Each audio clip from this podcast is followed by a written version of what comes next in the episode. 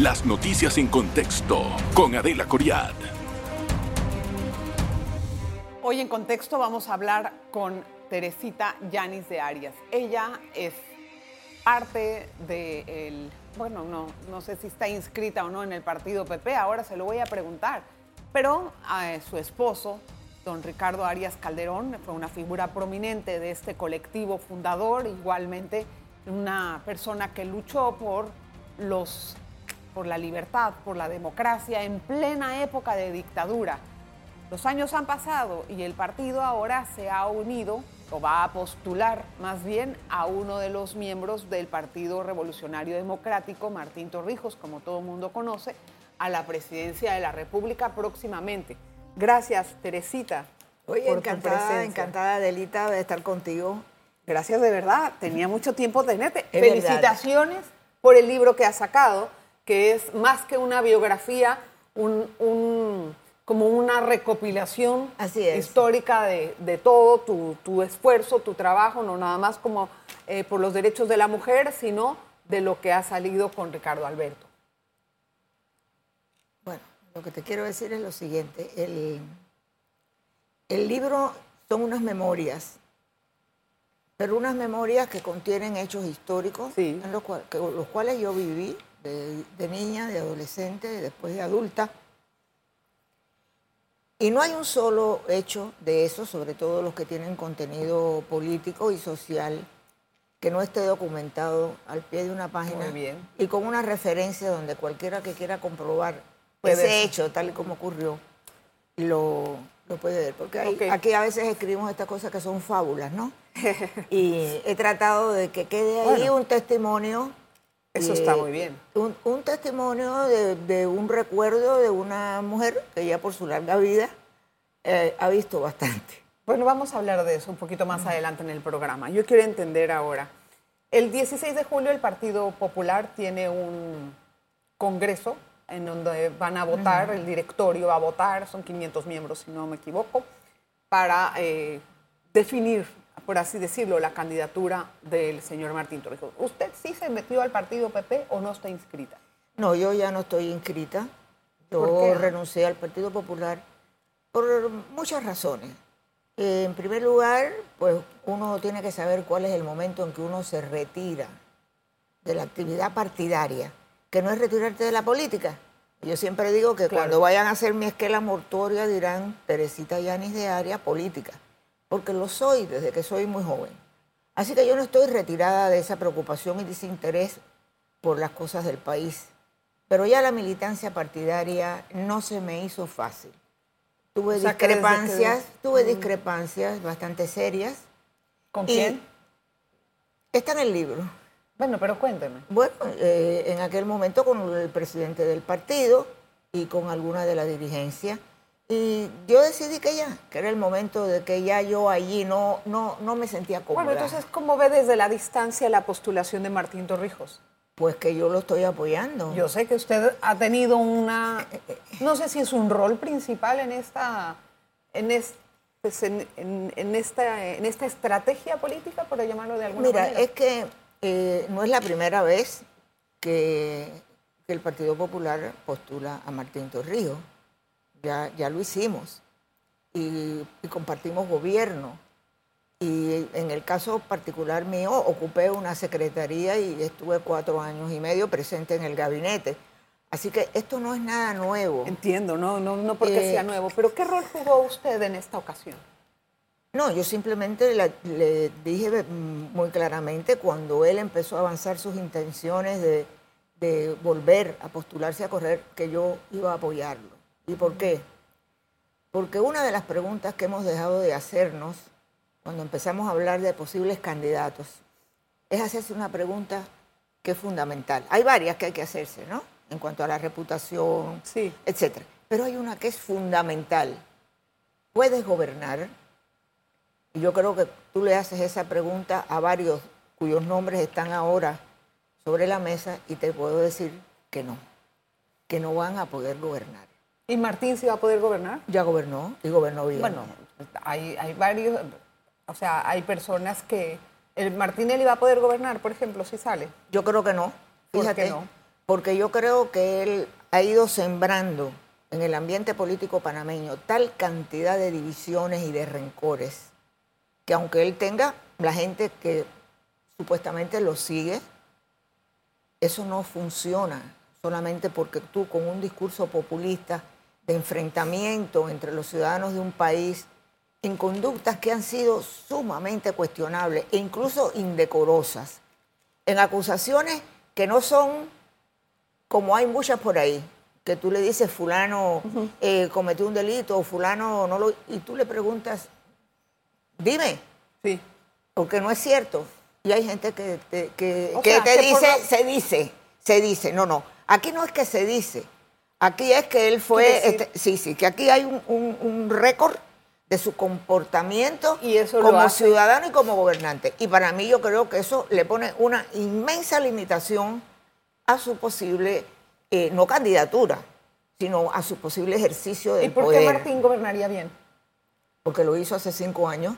Tú, bueno, yo estuve allí, sí, dejó el país saneado económicamente. No hubo en este Pero país. sí hubo algunas situaciones que se deberían de haber mejorado. Bueno, pero todas, es que no hay ningún gobierno perfecto. Es decir, si tú haces una revisión, no solamente desde principios de la República, sino desde ahora, el país vivió cinco años en paz. El país no ha quedado endeudado de una manera que va a afectar la economía. No, a ver, a ver. Yo participé en un gabinete donde yo escuché al entonces Contralor dejar claramente establecido lo que el presidente quería de él, que era que lo que no era legal no se podía hacer. Ahora, pues, Teresita, yo quiero entender, porque ahorita se está hablando de eh, una nueva oportunidad para gobernar, por así decirlo, del Así señor es, Martín Torrijos. así es. ¿Y el PP va a ir solo con el señor Martín Torrijos? No lo sé, yo no soy miembro del PP. No importa, pero seguramente están hablando de esa No, estrategia. yo, yo no tengo en estos momentos, salvo con algunas personas muy puntuales que han sido mis compañeros y mis copartidarios, no tengo comunicación. Mi comunicación es, y solo en la medida en que yo me siento capaz de poder aportar algo, con Martín Torrijos. ¿Asesoraría al señor Martín Torrijos a que se uniera a otra alianza? Depende de cuál es esa alianza. Por las ejemplo, la de alianzas son, bueno, las alianzas son necesarias y las alianzas no tienen, a ver, no, pero déjame terminarte. Sí, sí, sí. Las alianzas no tienen po- por, qué ser nada oculto, nada siniestro. Hay alianzas que se hacen en política para poder gobernar. Si tú estuvieras en la Asamblea Legislativa como diputada de la República y tú presentaras un proyecto de ley y tú no consiguieras el apoyo de tus colegas, no importa cuán bueno sea ese proyecto, Tienes ese proyecto, ese pasarlo, proyecto, claro. Ahora, ¿qué, qué- ¿en qué hay que fijarse? En cuál es el contenido de la alianza. A ver, la finalidad de la actividad política es llegar al poder. Eso es legítimo. El que diga que va a ser mm, obra de caridad, no, es llegar al poder, pero desde el poder para cambiar la sociedad. ¿Y qué garantía tenemos los electores para No que lo, eso sea no lo tenemos ninguno, como no, No. lo tienes cuando vas a un médico que te ha dado un diagnóstico Sí. que es bueno, ni te pone un tratamiento que te va a salvar la vida. Pero Teresita, y esas alianzas, por ejemplo, la pregunta va dirigida a lo siguiente. Si vamos a entrar en esta estrategia política, como bien la ha planteado usted, en este panorama, ¿a quién le conviene que haya muchos candidatos? Bueno, pues a mucha gente por diferentes razones. Por ejemplo, ¿Por al qué? gobierno le conviene que haya muchos candidatos en la palestra en las próximas elecciones. Sí no, porque lo- el primer problema que tiene es la multiplicidad de aspirantes que tiene dentro del partido, donde todavía no se han culminado unas primarias. Entonces, creo que como estamos tan, tan molestos por, por la situación que estamos viviendo, por la incompetencia, la burocracia, los escándalos continuados, ¿eh? queremos meternos en una campaña política sin haber cumplido los plazos. Las campañas políticas tienen tiempos y tienen plazos. En este momento no hay más candidato proclamado como candidato que Martín Torrijos. No hay más ninguno. Que Hay debe de definirse aspirantes. el 16, ¿verdad? Ah, Es aspirante. Es decir, él ya está postulado por el y Partido tiene Popular. que ser ratificado por el directorio. Esto No, ya él fue- yo creo que ya fue ratificado. Sí, sí, ¿Qué sí. va a ocurrir el 16 de julio entonces en el directorio? ¿Tienen que votar el- los 500 miembros? No, en el, en, el, en el directorio. Si es que eso es lo que tiene que suceder, se van a plantear otras cosas. La aprobación de un plan de gobierno. Todos los miembros están, están eh, entrando, o sea, todos los miembros tienen que ir y lo que tengo entendido, según lo que yo he preguntado a los directivos del el PP, es que tienen que, como quien dice, eh, consolidar la decisión. Algo así. Yo no lo sé porque yo no he hablado con ellos. Yo tengo entendido que él está postulado oficialmente Sí, por el Partido sé. Popular. ¿Qué se tendrá que hacer el 19 de julio? Yo 16. no sé. El 16 de julio porque yo ni soy con- no soy convencional, no soy no soy militante ni Entiendo estoy que está del partido. viendo las- los- ¿Qué va a los pasar? toros desde la barrera. No, no lo estoy viendo desde la barrera. Pero lo que no puedo es hacer predicciones Claro. que aunque la gente quiera oírlas, no son ciertas. No, a ver, no, no se trata de A eso. mí no me gusta la política ficción, Adelita. Me No. parece muy bien. No, entonces, ¿qué tenemos ahora? Un candidato postulado por un partido, por un partido que tiene problemas pequeños y todo lo demás. Vamos Pero a los la demás, política. pero es que los demás no están postulados, Están en- aspiran. en- están en, en- proyección, no es lo por mismo, así decirlo. pero no es lo mismo. Está bien, pero lo que yo le quiero preguntar es, Martín siendo del PRD, ¿va a postular miembros del PRD en el PP para otros cargos? Eso lo tendrá que decidir el partido porque el partido tiene reglamentado cuáles son las condiciones para ser candidato. Yo te- no es cualquiera que llega, se inscribe y dice yo quiero ser candidato. El, par- el partido, desde los tiempos de la democracia cristiana, tiene una larga trayectoria de que los candidatos, los que se postulan por el partido, no en alianzas, en partido, Sí, sí, tienen sí. que haber cumplido con ciertas, ciertas normas de poder haber recibido formación política, formación ideológica, estar al día con las cuotas del partido, eh, todo eso. Eh, Eh, no es tan facilito. No, pero, pero bueno. Ahora, ahí- cuando- queremos ver ese- esas cosas que no son tan facilitas Pero- cuando lleguen al gobierno y las apliquen, ¿ah? Bueno, eso- Porque estando en campaña es muy, muy bonito decirlo, pero cuando llegan al gobierno como que No, a mí se sí, nos a mí fíjate, fíjate que ahí sí eso yo no te lo puedo aceptar. Porque el Partido Popular ahora y Demócrata Cristiano antes, desde los años 60, ha presentado en cada elección, y yo he pasado por ocho campañas electorales, un programa de gobierno, que no son promesas electorales, sino un análisis de la situación económica, política, social, ¿eh? y cómo esos problemas van a poder resolverse o atenderse. Esos reclamos de los, de los programas, te quiero hablar con toda franqueza, ¿nos los hemos leído los políticos responsables o los que hemos trabajado en esos planes de gobierno? Te pregunto ahora yo a ti, de entrevistada paso a entrevistadora, ¿tú te has leído algún programa de gobierno completo? Claro que sí, Bueno, los pues he te leído. De muchos de los partidos políticos. Es No, no, no, no, no, es que de los muchos partidos políticos no. De los partidos políticos No, que llegan al gobierno. Claro que los leo. Si los tenemos que estar consultando a cada rato para ver lo que dijeron y lo que está. sí, por pero no, no te estoy hablando de las promesas electorales. no, no, no, no, no, Adelita, del que- programa de gobierno, por favor. Bueno. Eso es una materia importante. Tengo que hacer una pausa, Teresita. Regresamos enseguida, no se vayan. En breve regresamos con En Contexto. Gracias por estar en sintonía. Estamos conversando. Yo, tengo- yo tengo mucho respeto por usted. Tenemos décadas de conocernos y no diga cuántas, porque eso no se vale siendo mujer, por favor. No, pero en realidad, Teresita, a usted la conozco desde hace muchísimos años, desde que yo empecé mi ejercicio periodístico. Y yo he visto una persona que ha sido política, caminar muchísimo tiempo de aquí para allá, en todos, en todos los escenarios, podría decirle. Si usted hace una mirada retrospectiva, ¿Teresita es más feliz hoy que antes? Piénselo. Bueno, ¿Es yo que yo he sido feliz en muchos momentos de mi vida. Si yo te tuviera que evaluar toda mi vida y mi trayectoria, yo sí creo que he sido una mujer feliz. Pero ahorita, ¿usted es más feliz que antes? No lo sé. En este momento yo tengo un- una felicidad que viene dada por la sensatez, la tranquilidad que dan los años.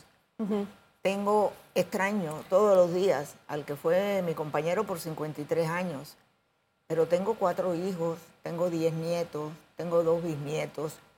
Sigo activa en cosas que me preocupan y me preocupa el futuro del país precisamente por eso, Pero definir exactamente qué es la felicidad, yo soy feliz en esta etapa de mi vida. Sí, se siente feliz. Si es más o menos, pues no sé, yo he tenido épocas de mi vida, pues verdaderamente... Se siente plena y llena en esta etapa de la vida. creo que a, a, la edad que tengo estoy contenta, no satisfecha, pero sí contenta con eh, la vida que tengo, eh, las experiencias que he tenido y que narro ahí en el libro, algunas que no han sido fáciles, que han sido muy dolorosas. Y eso quiero llegar. Pero uno eh, tiene que saber ir ubicando en el tiempo cuáles hechos han afectado la vida de uno. Y si yo hago ese, ese, ese balance, yo quiero decirte que yo me siento contenta, mm. no con todo lo que he hecho en mi vida, pero sí que en este momento puedo, puedo decir que, estoy tranquila. Y en un momento de la vida en que no tengo aspiraciones políticas concretas, sí tengo eh, muchas otras actividades que tienen que ver, por ejemplo, con los temas de salud sexual y reproductiva, con la paridad de las mujeres, con la partición política de las mujeres. Que le han acompañado en su, en su, pero, carrera. Pero eso, eso, eso es una meta, eso es una intención de participación que tiene su valor en, etapa, en esta etapa de la vida. Como tenemos poco tiempo, bueno, pues no podemos extendernos tantos en cada pregunta. Usted ha dicho muchas veces que no hay elecciones iguales. ¿Esta cómo va a ser? No me gusta la política ficción, pero si yo tuviera que, por la experiencia que he tenido de siete, ocho campañas políticas, han tenido de todo, ¿ah? pienso que va a ser una campaña confusa, porque va a haber una serie de candidatos cuyas propuestas irán desde cosas muy serias, de atender los problemas nacionales los más urgentes, hasta todo tipo de demagogia y de populismo, es decir, de ofrecer lo que sea con tal de que alguien te dé el voto. Pero además de eso, con un tema de la corrupción que se ha instalado dentro de la propia mecánica electoral la compra de votos. Pero ¿qué, ¿qué, es lo que nos va a garantizar que en su campaña o en la campaña que van a liderar no se compre, no, no compren votos, pero no haya clientelismo? O que realmente nunca, nunca hemos llegado a lo que hemos llegado hasta ahora. Es decir, en que el factor dinero, el cual a veces tiene una procedencia que no es del todo kosher, es decir, no es lícita. ¿Cómo vamos a evitar eso? bueno, para eso está la ley, para eso está el Tribunal Electoral, para eso están los delegados electorales, para eso está la exigencia ciudadana de que las cosas se hagan bien. Si no, ¿sabes qué? Apagas la luz y te vas a dormir. ¿Cuáles son los internos del partido que tienen para evitar eso? Bueno, nosotros nunca hemos sido acusados de la venta, de la compra de voto, nunca fuimos. Yo ahora no soy candidata. yo no he comprado nunca un voto. No, yo no estoy hablando de usted. No, pero es que yo tengo que responderte por mí y por la gente con la que yo he hecho política durante 40 o 50 años. El partido tuvo incluso una práctica que todos los otros partidos consideraban que era eh, eh, suicida. Llegábamos al poder y cerrábamos los libros, porque lo que no se podía era que la gente confundiera aceptar una propuesta con que eso venía acompañado. ¿Y eso pues. podría dominar en estos tiempos? No, no lo sé y probablemente, pagamos por eso un costo político. ¿Y eso podría ser en esta, en esta, en esta fase de, si ganan, por lo Que, el, tema del que, mira, a ver, el tema del clientelismo y de, la, y de la corrupción del sistema electoral se da aquí, se da en todos lados y es tan antiguo como la República. Pero lo que pasa es que hasta ahora, no, por eso, pero es que ahora, dentro de ese tema del caciquismo viejo, donde uno sabía que en cada pueblo tenías que encontrarte con un cacique para gestionar, tienes la influencia del dinero, obviamente, que no siempre procede de, fuentes ilícitas, de fuentes lícitas. Tengo que hacer una, una pausa, Teresita, para poder continuar con nuestro programa. Nos extendimos mucho en el primer bloque. Vamos a regresar enseguida. En breve regresamos con En Contexto. Gracias por continuar en sintonía. Teresita, a mí me, me, me falta una duda. Usted con, la política que ha tenido usted de tanta experiencia, en esta elección, desde el PP se va a llegar a miembros del PP. ¿Cómo hacer política para, para atraer también? Porque es lógico que, y muchos saben que Martín va a arrastrar a muchos partidarios, ¿verdad? Copartidarios. Entonces, ¿cómo llegar desde el PP al PRD? Bueno, yo creo que eso forma parte de la, de la necesidad de una estructura política que en este momento probablemente es una debilidad que tiene la candidatura de Martín Torrijos con solo un partido. Las campañas políticas no se hacen solo con un candidato, Pero se hacen con una estructura partidaria. No, Yo sé que con está una- rodeado de gente una- bien conocedora. Con una estructura partidaria que supone, entre otras muchas cosas, que un partido tiene que movilizar el día de la elección 15 mil personas. Y antes tiene que convencer a muchos de que voten por él. Bueno, eh, para eso son las campañas políticas. Eh, ¿Cómo va a ser esta? Bueno, yo sí te puedo decir que va a haber un pro- problema con el tema del clientelismo y la corrupción electoral. Va a haber probablemente una campaña sumamente eh, Atacante, ne- ¿no? De- eh, de sí, de insultos, etcétera. Y yo no descarto tampoco que haya elementos de violencia política según la campaña se vaya poniendo cada vez Más difícil y más envenenada. Eh, si tuviera que identificar a la persona de la que se ha sentido más traicionada en su vida, ¿quién podría ser? Es que eso de la traición eh, es también en un momento y en perspectiva. Claro. Yo en política, porque lo aprendí de mi marido, he tratado siempre de tener adversarios y no enemigos. Y en ese sentido, las personas que tuve de adversarios, algunos enfrentados de una manera muy dura, ¿Con eh, los panameñistas tuvo algún problema de esos? yo hace mucho rato que, que los conozco. Yo fui, eh, estuve en las campañas, eh, eh, tengo el análisis muy claro. A los que quieran leer mi libro van a poder encontrar allí cómo describo esa atmósfera del panameñismo.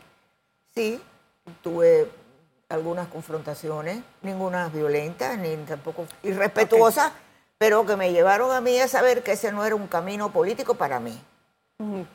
Sí. O sea, y en algún momento, bueno, me imagino que eso es una... Pero en cambio sí con el PRD. Con el PRD, fíjate. Sí, con el PRD Profundas diferencias porque fueron, bueno, mis adversarios Y- de y persecución. fue- exacto. Pero sabes una cosa, cuando nos paramos enfrente de un programa de gobierno, yo puedo compartir con algunas personas del PRD una visión del país, cuál es el rol del Estado, cómo queremos hacer los cambios constitucionales, por qué hay que reformar el sistema que existe ahora mismo de la elección de los diputados. Yo me Teresa. puedo poner de acuerdo en eso. Yo no me puedo poner de acuerdo de eso con el, con el partido país. Eh, por ejemplo, porque yo no sé ni siquiera qué piensan en materias que son tan fundamentales Por como los temas de educación. Por eso le preguntaba ese escenario de esa gran alianza que supuestamente se está vislumbrando entre eh, la facción que quede del cambio democrático, digamos, si sale Rux, y eh, los panameñistas y país y ustedes. Bueno, hasta ¿Eso ahora. es posible? No, no, no, no lo creo, para comenzar, porque mientras no avance la campaña y muchos de los que son ahora candidatos con unas aspiraciones que yo creo que son irreales, ¿eh? Que siguen insistiendo, yo voy solo, o yo tengo que ir a la cabeza, o yo no me uno con nadie, se van a ir enterando que en la, la política uno no la hace solo. Bueno, y eso, que uno se tiene que poner de acuerdo sobre las cosas fundamentales y habrá otras en que nunca nos podremos poner de acuerdo. ¿Y quién? Bueno, ok, pero por eso le pregunto, ¿o el, el PP gana solo con Martín? Pues no lo sé. No, no lo sé. Yo no soy Entonces, miembro se- del PP. No, yo lo sé, pero usted ha Tampoco, asesorado, ¿no? tampoco creo, no, yo, esa- esas asesorías no son así. Yo puedo dar mi opinión. Lo que te quiero decir, solo no va a ganar nadie, salvo que haya, que se intente desde el poder, y me estoy refiriendo exactamente al PRD, un intento de fraude que llevaría a este país a una situación de violencia tremenda. ¿Y por qué de un fraude? Pues eso es lo- Porque quienes están hoy en el ejercicio del poder, quienes han estado en la Asamblea y ocupando cargos públicos, van a tener que garantizarse tener la protección de los fueros electorales, porque muchos de ellos van a ser juzgados. Usted tiene fe en el Tribunal Electoral, confianza es la palabra. No. ¿Tiene confianza en el Tribunal No, Electoral? La confianza que tengo es porque se la vamos a tener que exigir y le vamos a tener que hacer que cumpla con lo que es su función. Tengo muchas dudas sobre eso. Tiene dudas, o sea, que en... ¿Pero qué le, qué le infunden esas dudas? Pues el proceder, las cosas que han pasado, la falta de competencia que hay incluso en algunos de los O sea, que si- magistrados. si el resultado te, no va- es te- te digo, o te, sea- te digo, te digo lo siguiente. El sistema democrático está basado en funcionar a través la, de la estructura y de la organización de los partidos políticos. Sí, se me acaba el tiempo. Bueno, ubicado en, en ideologías o programas. Y al Tribunal Electoral lo que le compete es asegurar que las reglas del juego se cumplen. Ha habido veces en las últimas dos elecciones que esas reglas no se han cumplido. Usted tiene, que- o sea, ¿usted cree que en esta vez se van a cumplir sí o no? No lo sé. No, mira, está, está, está dudosa. Es que tú quieres que yo te no, no, diga. No, nada más por saber es su opinión, No eso lo es sé. válida, ¿no? Está bien. Después de las me elecciones me invitas. Oh, No, antes de las elecciones, otra vez. Gracias, Teresita. A ti, corazón. Qué linda, qué gusto verla, Igual. de verdad. Gracias a usted por estar con nosotros en Contexto. Las noticias en contexto con Adela Coriad. Revive este programa entrando al canal 1 de BOD de Tigo.